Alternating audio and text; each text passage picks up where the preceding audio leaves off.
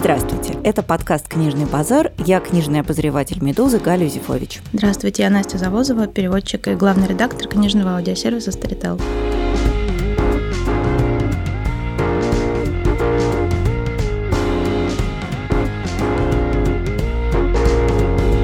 И сегодня мы будем говорить о писателе важном, выдающемся, практически великом, к сожалению, недостаточно известном в России. Мы будем говорить о датском, уже можно сказать, современном классике Питере Хёге. И обсудим его, наверное, самый известный, самый громкий роман «Смилла и ее чувство снега». Вообще, для начала давайте немного поговорим о том, кто такой в целом Питер Хёге, почему он так важен для датской литературы. Дело в том, что где-то примерно в 80-х годах в датской литературе случилось какое-то затишье, которое продолжалось где-то мне кажется, до, вот, до недавних времен. Там, конечно, были писатели, они что-то писали, но они были настолько увлечены какими-то маленькими локальными проблемами. Например, их очень э, взволновал поток беженцев, э, который в этот момент и раньше случился с Данией, а поскольку Дания, на самом деле, это очень закрытое сообщество. Это люди, которых социологи описывают как очень тесный круг любящих друг друга людей, которые, однако, вот этим кругом сидят, у них такой хюги, но они, им очень сложно посмотреть назад, кто у них стоит э, за, за спиной, им очень сложно пустить кого-то в свой круг. Пока они все это осмысливают, осмысливали и переваривали, любой вообще какой-то более-менее маломальский писатель становился знаменитостью. Например, у меня есть мной очень любимая история про датского писателя Йена Сонегорда, который прославился в Дании, как он сам говорил, просто потому, что его книжка вышла в мае. И он говорит, она вышла в мае, и других новостей в Дании, кроме моей книжки, не было. Что очень хорошо говорит о Дании. Представляете, вот вообще никаких новостей. Вообще никаких новостей. И книжка Йона Сонегорда, прекрасный сборник очень чернушных рассказов, который буквально в первом рассказе жениха во время мальчишника убивают, ткнув ему шариковой ручкой в глаз. Примерно вот это вот состояние датской литературы. На всем этом внезапно очень сильно в 80-х годах выделился Питер Хёк. Чем он прекрасен как писатель. Нужно понимать, что Питер Хёк, конечно, большой новатор, но при этом его так как бы приняли во всем мире, потому что читатель чувствует на каком-то на подсознательном уровне, что он продолжает большие традиции вот этой вот понятной, приятной и уже обкатанной во всем мире датской литературы, в частности, Карен Бликсон и, э, конечно же, Андерсона. Потому что так же, как э, Бликсон, так же, как Андерсон э, в своих ранних сказках, которые очень сильно заимствовали народный материал, Хёк очень хорошо умеет как-то совершенно незаметно сплавлять реальность и фантастическое. Его романы, как правило, это какие-то истории, которые абсолютно развиваются в привязке к реальному миру. Например, вот в романе «Смилый чувство снега», о котором будем говорить, Копенгаген, например, узнаваемый до деталей. Например, героиня живет в комплексе, который называется «белый срез» или срез лоботомии. В русском переводе называется «белое сечение». «Белое сечение», да. Я прошу прощения, потому что мы как-то не объяснили, что на самом-то деле Настя Завозова, она вовсе не таким притворяется, а на самом деле она специалист по датскому языку. Поэтому читала Смиллу в оригинале и, соответственно, не все переведенные термины называет правильно. А я буду время от времени встревать, поскольку я читала сначала по-английски, а потом уже и по-русски. Кстати, забавно, что в английском переводе комплекс, в котором живет главная героиня, в котором, собственно, все происходит, называется почему-то «Белый дворец». На самом деле это называется срез лоботомии или белый срез, и просто этот э, комплекс э, многоквартирный построили в 70-е годы в Кристиансхауне, когда в этот момент в Дании шла вдруг какая-то ожесточенная полемика о том, нужно ли применять лоботомию при лечении некоторых психических заболеваний. На самом деле нельзя. Как раз в это время построили этот многоквартирный комплекс, а нужно знать, что он выглядит реально как такой срез мозга, потому что он абсолютно гладкий, белый, и как раз это все наложилось, и, в общем-то, очень показательно, что герои живут в квартале, который любой копенгагенец узнает. Но при этом, как я уже сказала, Хёг — это тот человек, который может так чуть-чуть искривить реальность, совершенно незаметно, что читатель будет все время как бы переключаться между абсолютно реальным миром и реальностью, в которой его постепенно заводит Хёг. И, собственно говоря, роман Смилла и ее чувство снега, с одной стороны, он, конечно, очень жанровый. Это нормальный северный нуар, скандинавский нуар, который, в общем, ни с чем не перепутаешь. Это такое много холода и тьмы, а посреди всего этого холода и тьмы происходит ужасное злодейство, потому что скандинавский нуар без ужасного злодейства жить не может. Погибает ребенок, маленький мальчик, шестилетний Исайя, гренландец, живущий в Дании, прыгает с Пакгауза и разбивается насмерть. Все, в общем, общем, понимают, что мальчик, очевидно, э, то ли покончил с собой, то ли это несчастный случай, потому что он оставил на снегу следы, следы вполне очевидные. Там есть только один человек, никто его с этого пакгауза не сбрасывал. Все вроде бы нормально. Мальчик, как я уже сказала, гренландец и сын местной алкоголички. В общем, оплакивать его особо некому, кроме его двух соседей. И главная героиня, собственно, Смилла, понимает, что мальчик не мог сам забраться на этот пакгаус, потому что у него была жуткая высота боязнь. И точно бы он туда наверх никогда сам доброй волей не полез. А если полез, то значит кто-то за ним гнался или кто-то его преследовал. И героиня начинает собственное расследование. Она пытается понять, от чего же погиб этот мальчик, и ее помощником становится сосед, такой странный, э, огромный мужчина-механик, который тоже этого мальчика любил. То есть формально Хёговский роман очень хорошо и гладко, без швов ложится в прекрасно нам всем известную традицию. За его спиной там приветливо улыбается какой-нибудь Хеннинг Манкель, классик шведского детектива, а где-то там из будущего ему шлют воздушные поцелуи Стиг Ларсон, Юнесби и прочие выдающиеся деятели жанра. И тем не менее, понятно, что Смилла не сводится чисто к детективному сюжету. То есть это не детектив в привычном нам смысле слова.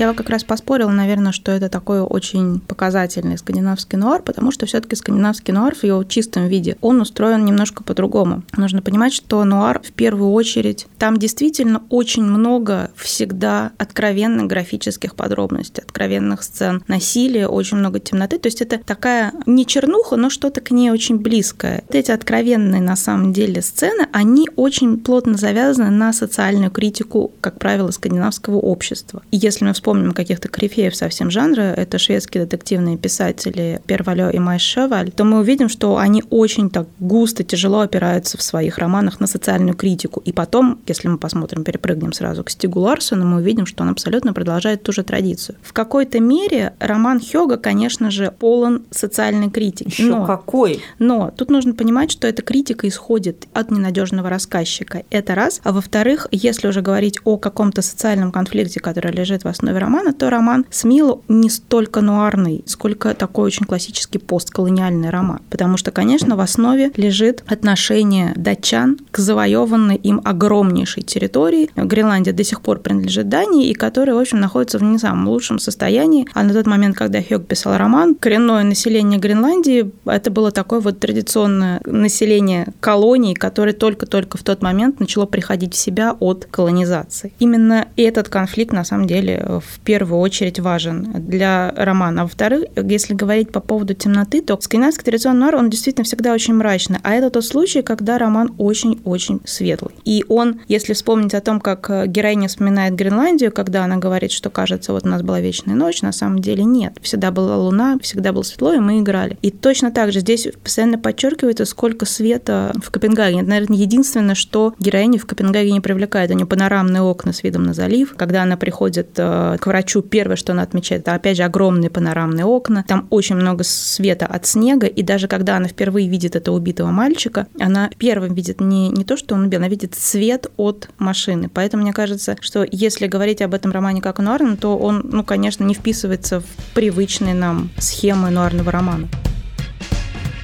Мы как-то забыли объяснить, что, конечно, вынесенная в заголовок героиня является ключом ко всему роману. Она действительно ненадежный рассказчик, мы это узнаем довольно поздно. Она вообще очень необычный персонаж. Ее мать была гренландской охотницей и вообще такая супервумен. Мать ее очень рано погибла, а отец датчанин, врач, который приехал в Гренландию и, очевидно, смертельно влюбился в эту прекрасную и непонятную эскимосскую женщину, родил с ней двух детей, потерял и, в общем, всю последующую жизнь как-то не был особенно счастлив. И Смилла выросла в Гренландии, конечно, она хотела бы в ней жить и дальше. Но ее отец, который так сильно любил ее мать, что не мог отпустить Смиллу, которая была на нее хоть немного похожа, он ее притащил в Данию. Поэтому Смилла, она, с одной стороны, у нее внутренняя самоидентификация, что она гренландка. С другой стороны, она большую часть жизни живет в Дании, она еще такая ужасная живопендрежница. Она сама о себе говорит, что она из изнеженная гренландка, потому что она очень дорого одевается, она пришивает какую-то шелковую подкладку к штанам просто потому, что ей приятно, чтобы шелк прикасался к ее телу. Она действительно такой очень сложный, амбивалентный, непонятный персонаж, что как раз, мне кажется, характерно для нуара, потому что в нуаре же мы никогда не знаем до конца, кто хороший, кто плохой. Если говорить о Смиле как о ненадежном рассказчике, то тут нужно понимать, что ее ненадежность заключается не в том, что она от нас что-то скрывает важное для сюжета. Здесь скорее ее ненадежность добавляет ей какой-то глубины и такой читательского стереовосприятия, потому что Смила живет в довольно дорогой квартире, несмотря на то, что в этом комплексе какие-то квартиры, так скажем, социальное жилье, и очень многие гренландцы перебирались э, в Копенгаген и там получали пенсию, и на эту пенсию, собственно, жили, не работали, как вот э, мать э,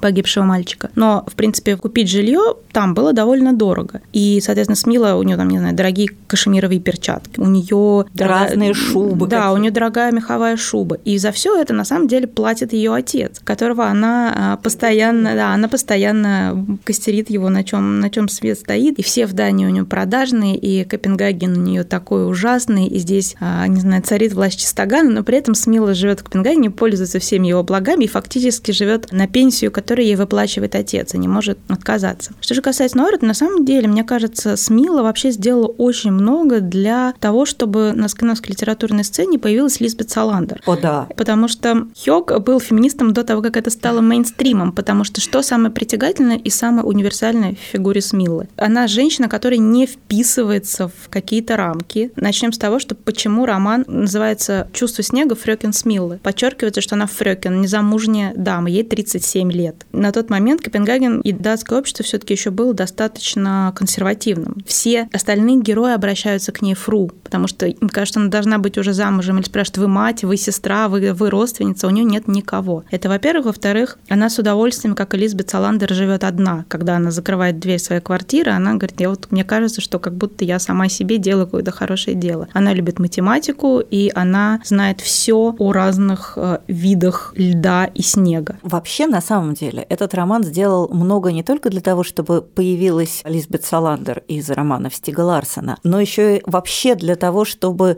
в детективном, в широком смысле слова жанре начали появляться новый тип женщин. Вот, например, в довольно спорном романе не очень любимого мною писателя Жана Кристофа Гранже «Багровые реки», ну, собственно, это его единственный, скажем, прямо приличный роман. В этих самых «Багровых реках» есть героиня, которая, очевидно, является таким омажем Смилле. Она тоже глициолог. Она, как и Смилла, она специалист по льдам. Она не ведет расследование, она в числе подозреваемых, но она самый яркий, самый сильный персонаж в этом романе. И то, что такого рода персонажи начали массово появляться в литературе, мне кажется, это, конечно, огромная заслуга Хёга, потому что он создал возможность для появления такого типа героя. Если мы вспомним, то Смила, несмотря на то, что она очень маленького роста, и на самом деле такая довольно субтильная, она всю дорогу не гнушается применить силу, да. если это надо. То есть там вывернуть человеку мизинец, чтобы он ей что-то там сказал или сделал так, как она хочет. Это, пожалуйста, конечно, в этом очень узнается Саландер.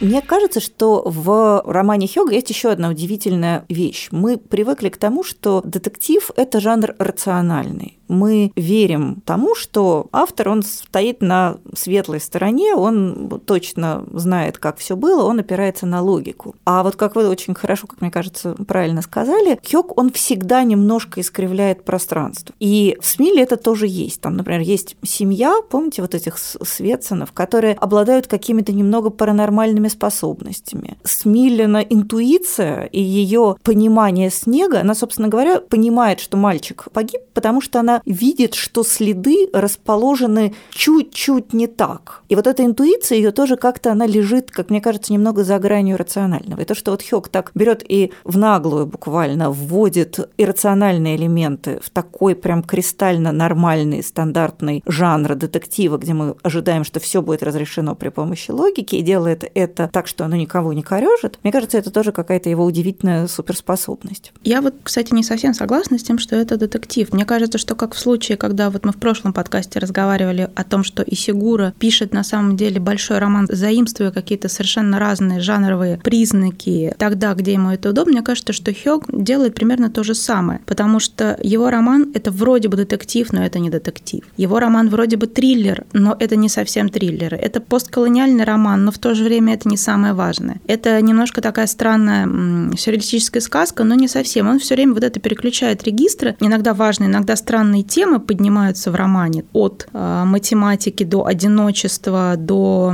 э, материнства. Потому что, мне кажется, фигура матери, она очень важна здесь. При том, что смело ее очень рано потеряла, очевидно, что эта фигура матери, она, конечно, ей всю жизнь оставшуюся застит. И она, в свою очередь, становится такой эрзац матерью угу. для Исаи, потому что его мать, в принципе, Нефункционально. Ну да, она, она постоянно пьет. И это и роман о материнстве, но в то же время, чтобы не грузить читателя какими-то вот уже выходом в совершенно высшие сферы, большими разговорами, вот этой странностью, льдом и снегом, Хёк все время делает какие-то крючочки жанровые. Что приятно, он всегда думает о читателе. Чтобы читатель не заскучал, у Хёга есть такой хороший сюжет со взрывами, с погонями. А это если вот ну, вам не хочется думать про снег и лед, а если хочется покопаться и подумать о чем-то более странном, более сложном, пожалуйста, этого у Хёга всегда очень много. Ну, мне кажется, что «Смелое чувство снега» относится к той же примерно категории романов, что, ну, не знаю, там «Имя Розы» Умберто Эко, в котором каждый читатель может найти то, что ему понравится. То есть это такой роман-трансформер, который каждому читателю развернется определенной своей гранью. Кто-то прочитает его как роман о снеге, льде и каких-то странных отношениях с окружающей природой, кто-то его прочитает как роман о переживании переживании постколониальной травмы, а кто-то его может бесхитростно прочитать как детектив, и детективом он, что приятно, прикидывается по-честному. Очевидно, напрашивается сравнение с маленьким другом Донны Тарт, потому что расследователь женщина, ну, девочка у Донны Тарт, но тем не менее все таки такая довольно сильная женщина, погибший ребенок, есть много вполне очевидных пересечений. Но в то же время, если Донна Тарт прям совсем не заморачивается с тем, чтобы детектив получился детективом. Но я вот перебью, потому что у Донны Тарт это не детектив. Всегда все три романа,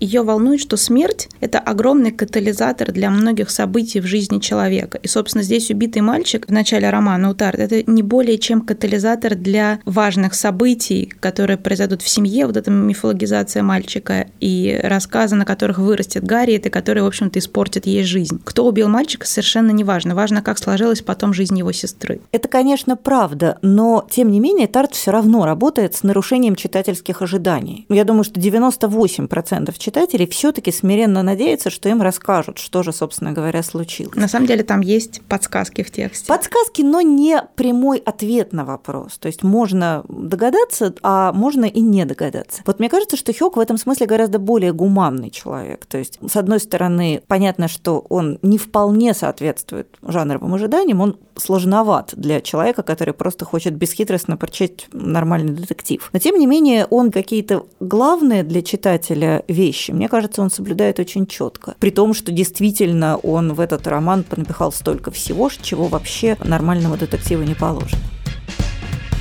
Я, кстати, читала очень интересную работу одной скандинавской исследовательницы про именно про этот роман, про Смилу ее чувство снега, где она говорит, что на самом деле конструкция романа, особенно в ее последней части, очень похожа на традиционные сказки, которые, там, не знаю, есть и в скандинавской культуре, и есть в нашей. И особенно последние треть романа, когда сюжет превращается в некоторый квест, нужно, условно говоря, найти червя, найти камень, найти человека или пробраться на судно. Это цепочка, которая повторяет очень известную у нас нас в том числе сказку про Кощея Бессмертного, у которого смерть э, спрятана в яйце, яйцо в утке, а утка где-то там... В зайце. Как да, в, за... в зайце, и там где-то она на далеком острове. И вот у Скинав есть похожий сюжет. Там то же самое. Смерть э, злого великана спрятана в черве, червь спрятан в камне, который в какой-то момент превращается в, в живое сердце. И это тот момент, когда Хёк абсолютно, что называется, виртуозно сползает в сказочность, не делая ничего, просто берет известную конструкцию страницу из сказок. А я, читая последнюю часть, все время вспоминала Гарри Поттера, потому что, конечно, вот это собирание крестражей, которое необходимо осуществить прежде, чем Кощей Бессмертный, в смысле Волан-де-Морт, умрет, оно тоже абсолютно таким же способом устроено. То есть это действительно такая вполне сказочная концовка, которая, тем не менее, все равно читатель получает свое мелкое читательское удовлетворение. Вы уж меня простите, я на этом настаиваю,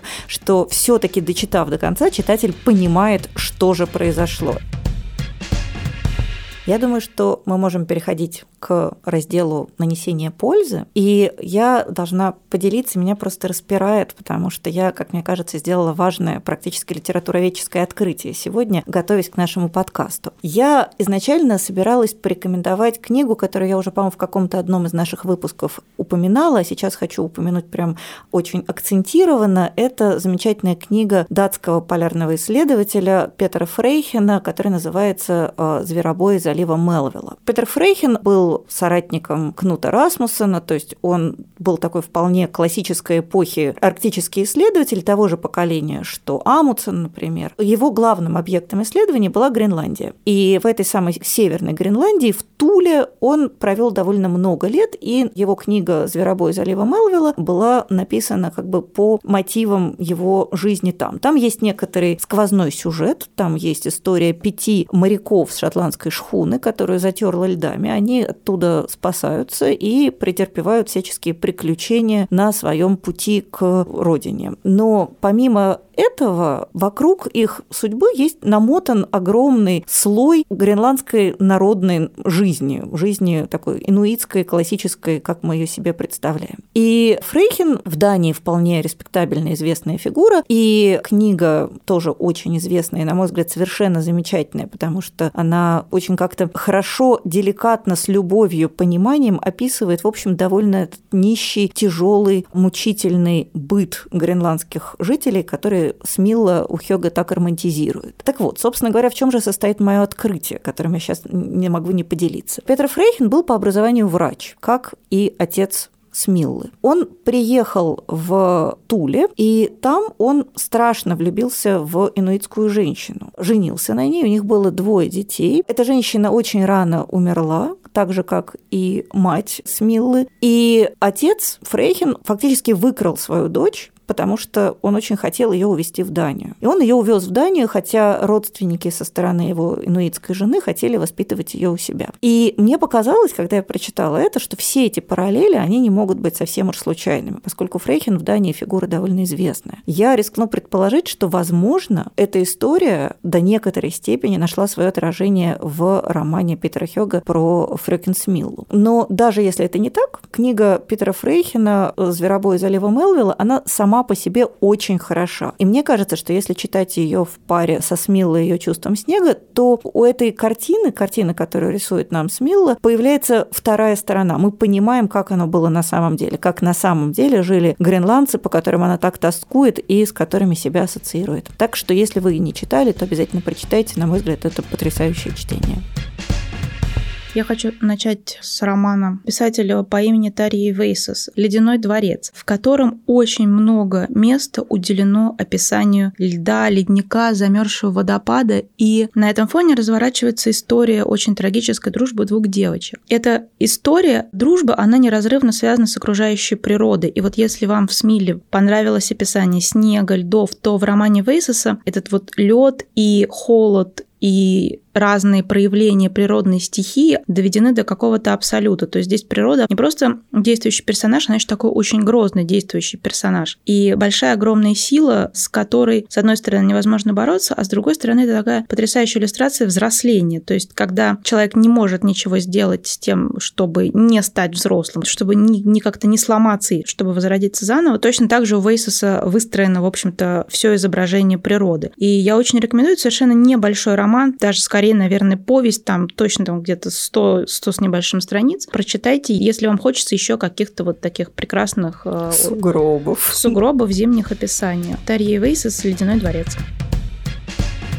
А я хочу порекомендовать книгу, которая, мне кажется, тоже перекликается с э, романом Питера Хёга, хотя и довольно показательной. Это книга Марка Хеддена, которая называется «Загадочные ночные убийства собаки». У Хеддена главный герой – это мальчик Кристофер, ему 15 лет, и он страдает расстройством аутического спектра. Он находит мертвой соседскую собаку, с которой у него были некоторые отношения, насколько это возможно, и решает выяснить, кто же, собственно говоря, эту собаку убил. И он берется за дело вполне по-детективному, несмотря на то, что его отец ему очень сильно противодействует и всеми способами пытается его как-то удержать от этого расследования, считая, что оно ему никак не поможет и не принесет счастья. Тем не менее, Кристофер упрямо и упорно выясняет, что же там произошло. И открытия, к которым он приходит, некоторым образом меняют его жизнь. Они касаются не строго того, кто убил собаку, а они скорее отсылают читателя к тому, как вообще устроено отношение в семье, где отец в одиночестве воспитывает ребенка, к тому, как вообще видит мир этот особенный мальчик. Мне кажется, что главный герой чем-то похож на Смиллу. И более того, я практически уверена, что Хэдден, конечно же, читал роман Хёга, и, как мне кажется, многие сюжетные ходы там просто повторяют Смиллу ее чувство снега, именно в том смысле, что в обоих случаях речь идет о странном человеке, который ведет следствие. Это тоже совсем небольшой роман, он написан таким преувеличенно простым языком, как будто бы адаптирующимся к тому, как мог бы говорить главный герой. В нем нету такого напряженного детективного драйва, который все-таки ухитряется нагнать Питер Хёк. И тем не менее, это роман, который, как мне кажется, как-то очень интересно и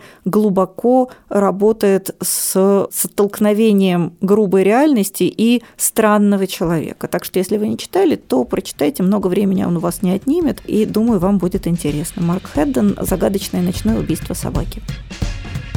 Я хочу порекомендовать роман, который также удачно, на мой взгляд, сочетает в себе некоторые элементы жанрового романа с разговором о важных универсальных темах. Это роман американского писателя Дэвида Гутерсона, и э, в русском переводе он называется «Снег на кедрах». Нужно сказать, что я в целом очень люблю романы, в которых много снега и в которых есть какая-то заснеженная уединенность. И вот этот роман, он, мне кажется, понравится людям, которые любят читать рассказы про людей, которые оказались отрезанными от всего мира где-нибудь в, в небольшом каком-то сообществе, и вокруг очень-очень много снега. И понятно, что, с одной стороны, это довольно, может прийти к довольно трагическим результатам, с другой стороны, мне кажется, это всегда очень уютно. И вот в романе действие происходит в таком небольшом поселке, поселении, где происходит убийство. В целом роман во многом где-то на добрую половину развивается как такая очень классическая судебная драма, потому что в убийстве обвиняют человека, который, несмотря на то, что он очень долго живет в этом поселении, все равно остается чужаком. Это американец японского происхождения, который долгое время провел в американских лагерях для беженцев. Это рассказ о его прошлом тоже очень важен. Но в целом это такая очень напряженная судебная драма об убийстве, которое произошло в тот момент, когда это маленькое поселение оказалось отрезанным из-за снегопада, из-за непогоды вообще от всего мира. И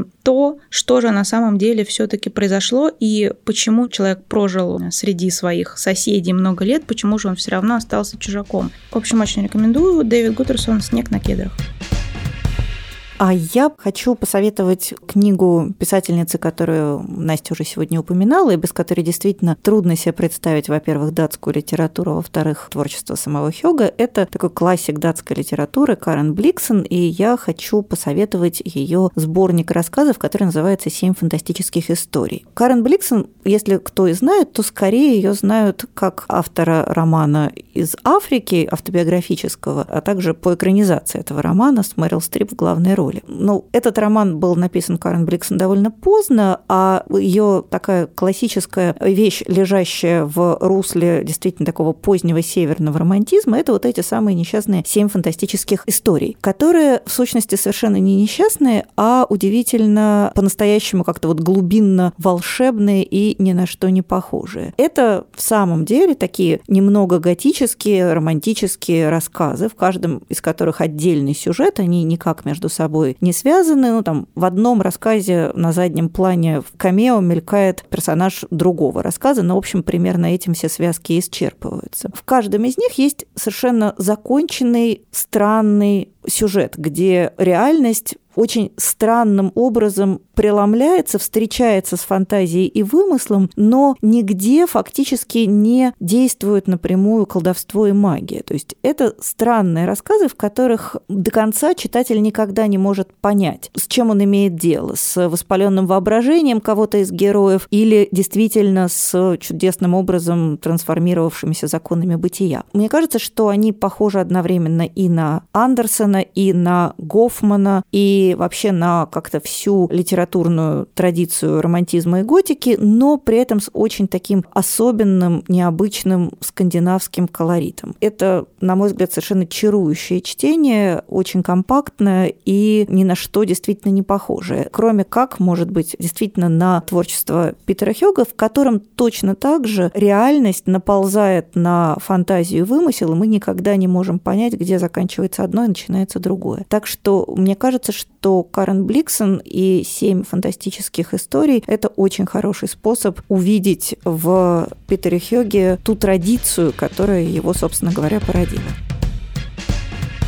Я бы хотела рассказать роман, который, как мне кажется, у нас э, не очень известен, но, впрочем, я буду рада ошибиться. Это роман, который называется «Нежность волков». Его написала Стеф Пенни. Дело происходит э, в поселении, которое, с одной стороны, отгорожено от всего мира рекой, с другой стороны, темный лес. До какой-то цивилизации нужно очень долго ехать, скакать, и это практически мало кто делает. И в одной из лесных хижин находит тело охотника за пушниной. Понятно, что смерть, скорее всего, насильственная. Понятно, что у убитого были какие-то тайны, из-за которых его могли убить, и понятно, что с его смертью все не так просто, но всем, кто хоть как-то занимается официально расследованием этого убийства, понятно, что там нет никакой полиции, просто из форта прислали военных, и там есть какой-то местный магистрат. Это один человек, который занимается всей какой-то административной работой в этом поселении. Всем как-то удобнее и проще повесить убийство на такого очень э, непутевого молодого человека, который тоже примерно в то время, когда произошло убийство, он исчез. И за ним в погоню отправляется один отряд солдат, потом к ним присоединяются еще другие люди с совершенно другими намерениями, потому что, как я сказала, у убитого было много тайн. Но все они идут в том же направлении, куда убежал этот мальчик. И, наконец, приемная мать этого молодого человека, который, несмотря на то, что у нее были очень сложные отношения с ее сыном, который хочется хоть как-то восстановить справедливость и, может быть, эм, догнать сына раньше, чем его нагонят военные, она тоже отправляется за ним в погоню, наняв такого очень себе странного проводника наверняка человек, который наполовину индеец, а, наполовину белый, и он примерно как Смила владеет чуть ли не сверхъестественным знанием леса, тропы, он может читать, не знаю, по какой-то минимально сломанной веточке, он может восстановить след. И вот она вместе с ним тоже отправляется в погоню. И, собственно, роман — это такое огромное-огромное путешествие, бесконечное, долгое, по заснеженной равнине, с ночевками буквально в снегу, а, с какими-то потрясающими прекрасными описаниями описаниями ледяной заснеженной жизни в целом, потому что э, описание передвигается от буквально кучки человек в одном месте до небольшой кучки там человек в заброшенном другом поселении, до которого нужно, не знаю, там два дня верхом ехать. И несмотря на то, что роман достаточно драматичный, хорошо сконструированный, мы узнаем и что произошло с таинственным убитым, мы узнаем, какое отношение имеет все-таки мальчик, мы узнаем, встретится ли его мать с ним или нет, но все-таки в этом романе есть какое-то невероятное ощущение пространства и света, которое тоже есть в Смиле. Примечательно, кстати, что автор романа Стеф Пенни, она всю, всю свою жизнь прожила в Англии и не выходит из дома, потому что у нее страшная агорафобия. Она боится открытых пространств, она боится ездить, она боится путешествовать, а, но при этом она как-то дико по книжкам и по интернету влюблена вот в эту часть света, где происходит действие романа. И она, по крайней мере, по роману, потому сколько там света, воздуха и пространства, это совершенно незаметно, что ее как-то это может смущать. В общем, это очень-очень интересный, очень хороший, совершенно не скучный роман, который я очень всем советую прочитать. Стеф Пенни «Нежность волков». Ну что ж, на этом мы на сегодня заканчиваем наш разговор, и через неделю мы вернемся к вам с разговором о писательнице, которую мы с Настей обе бесконечно любим, и мы поговорим об Антонии Байет и, наверное, самом известном ее романе, романе «Обладать». Я Галя Юзефович, до свидания. Я Настя Заводова, пока. Пока.